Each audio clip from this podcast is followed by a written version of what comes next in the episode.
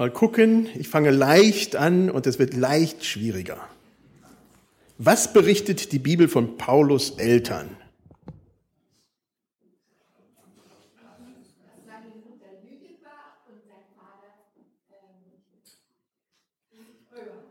Nein, nein, mit Sicherheit nicht. Der Vater von Paulus war Pharisäer und damit mit Sicherheit Jude. Pharisäer von Pharisäern, sagt Paulus. Wer war ein Pharisäer und hoch angesehener Schriftgelehrter und Lehrer des Paulus? Gamaliel, jawohl. Welcher Apostel war Zeltmacher? Jawohl. Wie wurde Matthias als Nachfolger, Nachfolger von Judas Iskariot zum Apostel bestimmt? Durchs Los. Wer sagte, wir können es ja nicht lassen, von dem zu reden, was wir gesehen und gehört haben.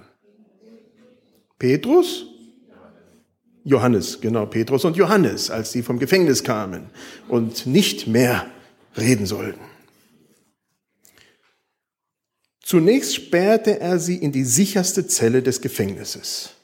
Wer war das? Hm? Das war der Kerkermeister. Und dann kommt noch eine andere Frage. Dann führte er sie in seine Wohnung, bewirtete sie und freute sich, dass er an Gott glauben konnte. Um wen ging es? Wer war da eingesperrt worden? Paulus und Silas. Ihr Name bedeutet Gazelle.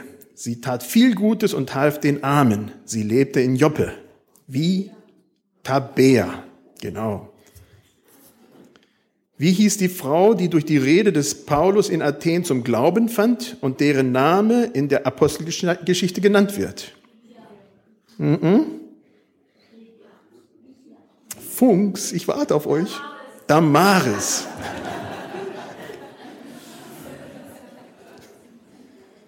Wer befahl denen, die um Paulus standen, diesem auf den Mund zu schlagen?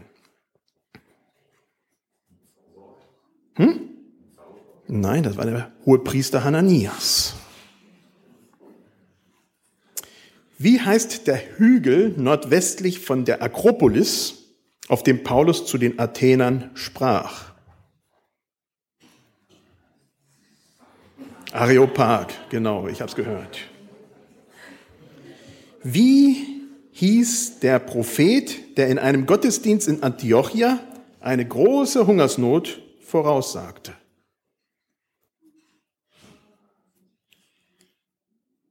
Agabus. Ui, das waren schon schwierige Fragen. Okay, aber ihr habt gut mitgemacht, vielen Dank. Es geht also um die Apostelgeschichte und um Verschiedenes und heute mache ich mal eine Einführung davon. Und wenn man Apostelgeschichte liest, dann geht es auch um Gemeinde. Und Gemeinde liegt mir persönlich ganz stark am Herzen.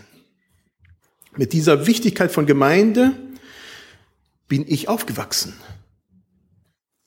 Es handelt sich um eine Gemeinschaft von Menschen, die zusammenkommen, um unseren Herrn und Heiland anzubeten.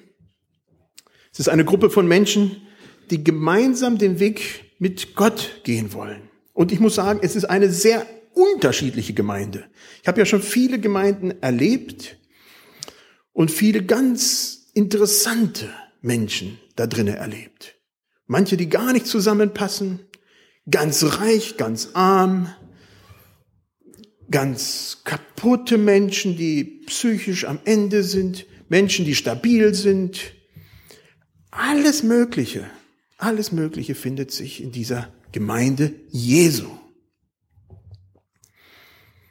Christsein ohne Gemeinde kann ich mir so gar nicht vorstellen, obwohl ich weiß, dass es Stellen gibt, wo es anders nicht geht.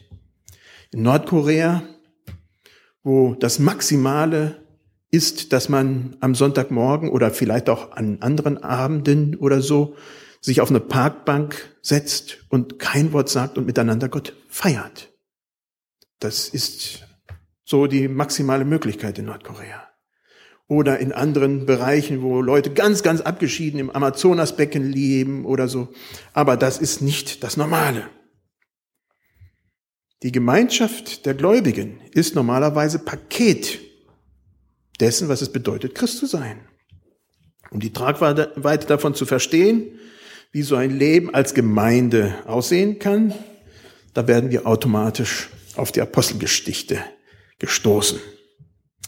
Da wird uns von der Entstehung der ersten Gemeinde berichtet und darüber möchte ich auch in nächster Zeit predigen.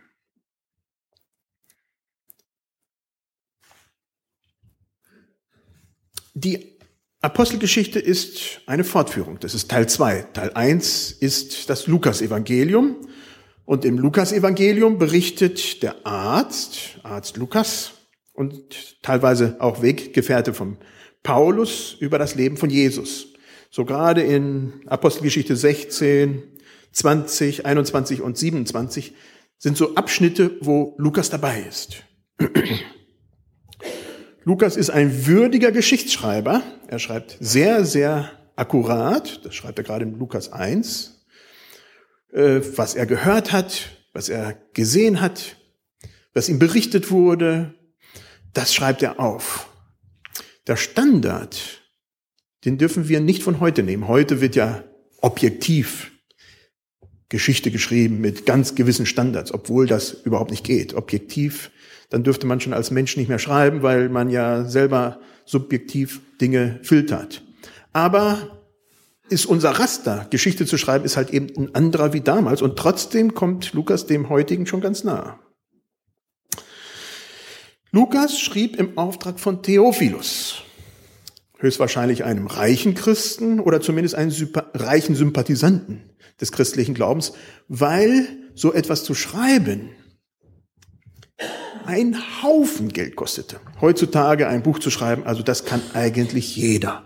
Man braucht einen Computer, man braucht Word und damit kann man schon so das meiste machen. Wenn man noch ein bisschen mehr will, kann man noch ein bisschen steigern. Aber damit kann man schon ein Buch schreiben. Und das zu veröffentlichen, ja, man kann es in Druck geben und falten. Minimalkosten. Aber damals war das ein Haufen Geld. Und deswegen brauchte man jemand, der wirklich äh, da äh, das vorstrecken konnte. Die Apostelgeschichte beschreibt, was nach dem Tod Jesu geschah. Was geschah mit den Gläubigen, nachdem Jesus gestorben ist? Um die Menschen geht es, die sich um Jesus von Nazareth geschart hatten. In der Apostelgeschichte haben wir am Anfang die Ausgießung des Heiligen Geistes und die Anfang, Anfänge der ersten Gemeinde beschrieben. Die, um genau zu sein, die ersten 30 Jahre der Gemeindegeschichte, der Kirchengeschichte, finden wir hier zusammengefasst.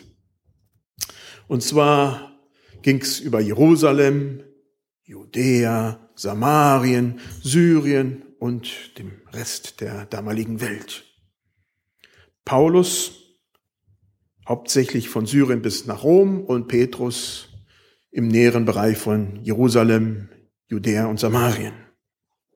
Das sind übrigens die zwei Hauptfiguren, die wir in der Apostelgeschichte finden. Das sind Petrus und Paulus. Man könnte auch die Apostelgeschichte in zwei Teile trennen. Kapitel 1 bis 12, das ist Petrus und seine Geschichten, ungefähr. Also man hat Kapitel 6 und 7, ist dann der Stephanus dabei und so. Und dann 13 bis 28, der Apostel, äh, ja, also Paulus mit seinen Reisen. In der Apostelgeschichte wird die langsame Trennung der jungen Kirche von der Synagoge beschrieben. Das ist nicht eine Sache, die ganz direkt beschrieben wird, aber es wird doch wahrgenommen, dass es langsam zur Trennung kommt. Nicht, weil die Christen das wollten, sondern weil sie hinausgeschubst wurden aus der Synagoge und einfach nicht mehr, anscheinend nicht mehr reinpassen. Es, es klappte nicht mehr so gut. Man hat das Apostelkonzil noch in Kapitel 15, wo zusammen gerungen wird, aber es wird immer schwieriger und je weiter es weg von Jerusalem kommt, desto klarer wird die Trennung zwischen Juden als Volk und Christen als Glaubensgemeinschaft, zwischen Judenchristen und Heidenchristen. Also da, da passiert ganz vieles und das finden wir in, in der Apostelgeschichte beschrieben. Die Apostelgeschichte wurde circa 62 nach Christus geschrieben. Man hängt sich da an 64 nach Christus, wo der Nero als Kaiser doch Christenverfolgung anfing und das wäre mit Sicherheit beschrieben worden, hätte ein Lukas das gewesen, gewusst, weil das ja für die Gemeinde, für die junge Gemeinde sehr große Implikationen hatte. Ziel der Apostelgeschichte ist es vor allem, akkurate Informationen zu vermitteln, dass wir wirklich von Augenzeugen, und das finde ich ganz, ganz wichtig, von Augenzeugen die Inhalte akkurat berichtet haben, dass wir heute das in Händen halten können und sagen können, so war es. So war es wirklich. Das ist ein großes Ziel von dem Lukas gewesen. Nicht, dass noch viele Jahre verstreichen, bevor etwas berichtet wird und damit die äh, Genauigkeit nachlässt. Weiterhin war es wichtig, dass die Leute erbaut wurden. Die Leute, die sich Christen nannten in der Zeit oder als erstes Christen genannt wurden, dass sie äh, erbaut wurden und mit am Plan Gottes sehen konnten, wie Gott das sich alles gedacht hat. Es wird gut erklärt, wie Jesus die Erfüllung des Alten Testamentes ist und wie die Geschichte von Jesus in der frühen Gemeinde weiterging. Ich lese uns die ersten acht Verse von dem, was der Lukas mit so großer Umsicht und Bedacht geschrieben hat. Den ersten Bericht habe ich gegeben, lieber Theophilus, das war das Lukas-Evangelium, von all dem, was Jesus von Anfang an tat und lehrte, bis zu dem Tag, an dem er aufgenommen wurde, nachdem er den Aposteln, die er erwählt hatte, durch den Heiligen Geist Weisung gegeben hatte. Ihnen zeigte er sich nach seinem Leid durch viele Beweise als der Lebendige und ließ sich sehen unter ihnen 40 Tage lang und redete mit ihnen vom Reich Gottes. Und als er mit ihnen zusammen war, befahl er ihnen, Jerusalem nicht zu verlassen, sondern zu warten auf die Verheißung des Vaters, die ihr, so sprach er, von mir gehört habt. Denn Johannes hat mit Wasser getauft, ihr aber sollt mit dem Heiligen Geist getauft werden, nicht lange nach diesen Tagen.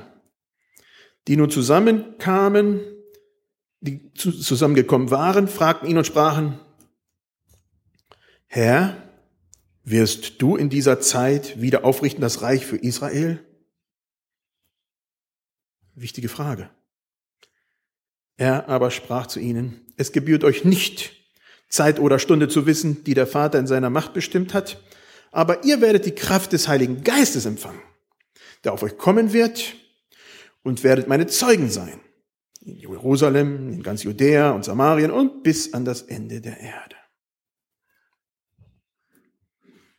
Jesus zeigt sich nach seinem Tod 40 Tage lang den verschiedensten Gruppen von Menschen, bevor er gen Himmel fährt. Er zeigt sich der Maria Magdalena am Grab. Er zeigt sich den Jüngern, als sie zusammen sind und Angst haben und Jesus mitten hineinkommt, hinter verschlossenen Türen. Er zeigt sich den Emmaus-Jüngern, als er mit ihnen den Weg geht, über eine lange Strecke und sie ihn nicht erkennen, nur als es hieß, es will Abend werden, bleibt doch bei uns. Und Jesus das Brot mit ihnen bricht. Wow, das ist ja Jesus. Er zeigt sich den Jüngern beim Fischen, dann erkannten sie ihn auch nicht. Als Jesus da das Essen für sie vorbereitete und sie noch am Wasser waren. Er zeigt sich dem Petrus in einer Situation, er zeigt sich dem Jakobus und einmal zeigt sich Jesus 500 Jüngern auf einmal. Also wir haben massiv viele Begegnungen in diesen 40 Tagen von Jesus mit seinen Jüngern, Nachfolgern. Das sind sehr, sehr viele Augenzeugen. Die Polizei wäre froh, für irgendeine Begegnung, für irgendeine Begebenheit so viele Augenzeugen zu haben. Nach diesen 40 Tagen müssen die Jünger noch zehn Tage warten, und zwar in Jerusalem. Jesus sagt, bleibt da, verlasst nicht die Stadt, bis ich komme und den Heiligen Geist bei euch lasse. Und dann nach diesen zehn Tagen kommt die Ausgießung des Heiligen Geistes. Das ist das Pfingsterlebnis. Und dann kommt die Frage nach der Zukunft von Israel. Die taucht gleich in den ersten Versen von der Apostelgeschichte auf. Was stand da? Herr, wirst du in dieser Zeit wieder aufrichten das Reich für Israel?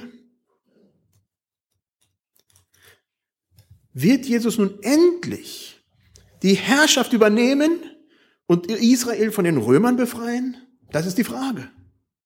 Wird Israel zum alten Glanz und Gloria von vor den Zeiten, von, von damals, von, von König David und Salomo zurückfinden? Wird es mal endlich passieren? Und gibt es, das ist ja die Frage hinter der Frage, gibt es dann tatsächlich auch ein kleines Plätzchen in diesem Reich, in dem Sie als Minister oder sonst was Wichtiges am Rande von Jesus fungieren können? Ich bin hier der Chef. Das ist die Frage schlussendlich.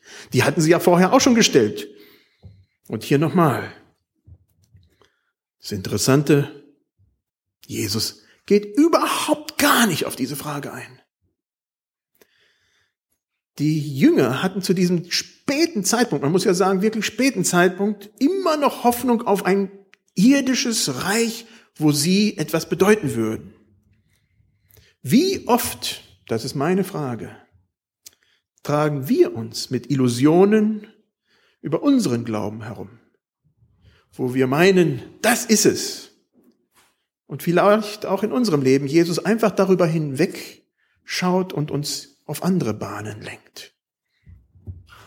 Ich denke schon oft, wenn ich zumindest so die Apostelgeschichte sehe, die Jünger waren öfter mal so auf einem ja, Weg, der vielleicht nicht der richtige war und Jesus immer wieder, auch nach seinem Tod und nach seiner Auferstehung, immer wieder seine Gemeinde durch den Heiligen Geist lenken musste.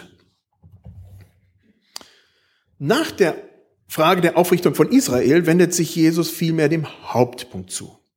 Jesus geht gar nicht auf diese für die Jünger so wichtige Frage ein, wo sie was sein wollen, sondern er zeigt sofort, worum es geht. Er packt den Finger gleich da drauf, wo es wirklich ist. Die Jünger und nicht nur sie, sondern vielmehr alle Gläubigen werden die Kraft des Heiligen Geistes empfangen. Darum geht es. Sie werden die Kraft des Heiligen Geistes empfangen. Ihr werdet die Kraft des Heiligen Geistes empfangen. Sie werden Jesu Zeugen sein. Jesus wird sie erfüllen. Und dadurch werden sie Zeugen sein. Egal, wo sie sich befinden. Und damit, und das war ja, was Jesus wollte, damit kommt Jesus auf diese Erde. Er hat damit Boten überall auf dieser Welt, heute, Querbeet. Es kommt ein Stück Himmel auf Erde mit Jesu Wirken in unserem Leben. Das ist Gemeinde. Darum geht es, dass wir durch die Kraft des Heiligen Geistes, wir, die wir hier sitzen und andere, die woanders sitzen in Gemeinden, durch die Kraft des Heiligen Geistes anderen Menschen das Reich Gottes schmackhaft machen. Dass sie erleben, so kann es sein. So kann man echtes Leben finden. In Taten, in Worten, ganz praktisch, wo immer wir sind. Also, wenn ihr, die ihr hier seid, auf ein warmes Plätzchen der Macht und Herrlichkeit bei Jesus hofft, an seiner rechten Seite mit viel Kraft und mit Amtsgewalt, dann habt ihr noch einen langen Glaubensweg vor euch. So wie es bei den Jüngern damals auch war. Das waren Fehlwege, die die Jünger mit der Zeit erkannt haben. Ihr liegt falsch, wenn ihr so denkt. Oder ich liege falsch, wenn ich so denke. Vielmehr sollten wir uns fragen, was für ein Zeuge bin ich? Der Herr hat mich mit dem Heiligen Geist erfüllt und wie kann das sichtbar werden? In welchen Situationen kann ich Zeuge sein? Wir werden gefragt, nicht irgendwas Leute zu überreden und sie mit den, der Bibel zu bearbeiten, aber Zeuge zu sein. Zu berichten von dem, was Jesus in meinem Leben getan hat. Oder in anderen Fragen gestellt, Herr, woher, nee, wofür bin ich hier auf dieser Erde? Was willst du von mir? Ich hoffe sehr, dass ihr diese Fragen für euch bewegt. Die Jünger haben damals diesen Auftrag Jesu Zeugen zu sein sehr ernst genommen. Sie haben ihn wahrgenommen. Sie fingen an in Jerusalem und da, wo sie sich gerade befanden. Dann wurde dieses Zeugnis in Judäa ausgebreitet, dann nach Samarien, dann ging es rüber weiter nördlich nach Syrien und über die ganze bekannte Welt. Da einige Jünger Jerusalem nicht verlassen wollten, glaube ich, hat Jesus auch ein bisschen damals nachgeholfen und Jerusalem wurde zerstört. Da macht es keinen Sinn mehr, da zu bleiben. Also gingen alle schlussendlich weg von Jerusalem, außer Jakobus, der blieb.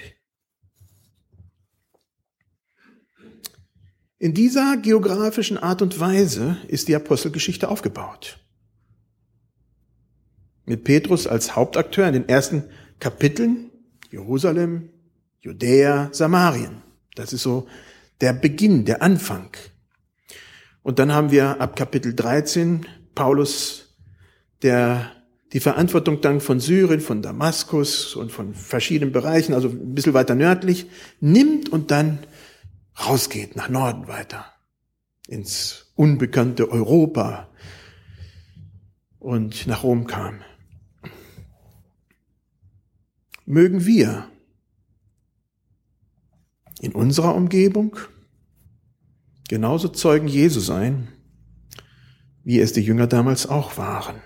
Durch die Kraft, nicht durch uns, sondern durch die Kraft des Heiligen Geistes, der in uns wirkt. Amen. Soweit möglich stehen wir auf zum Gebet.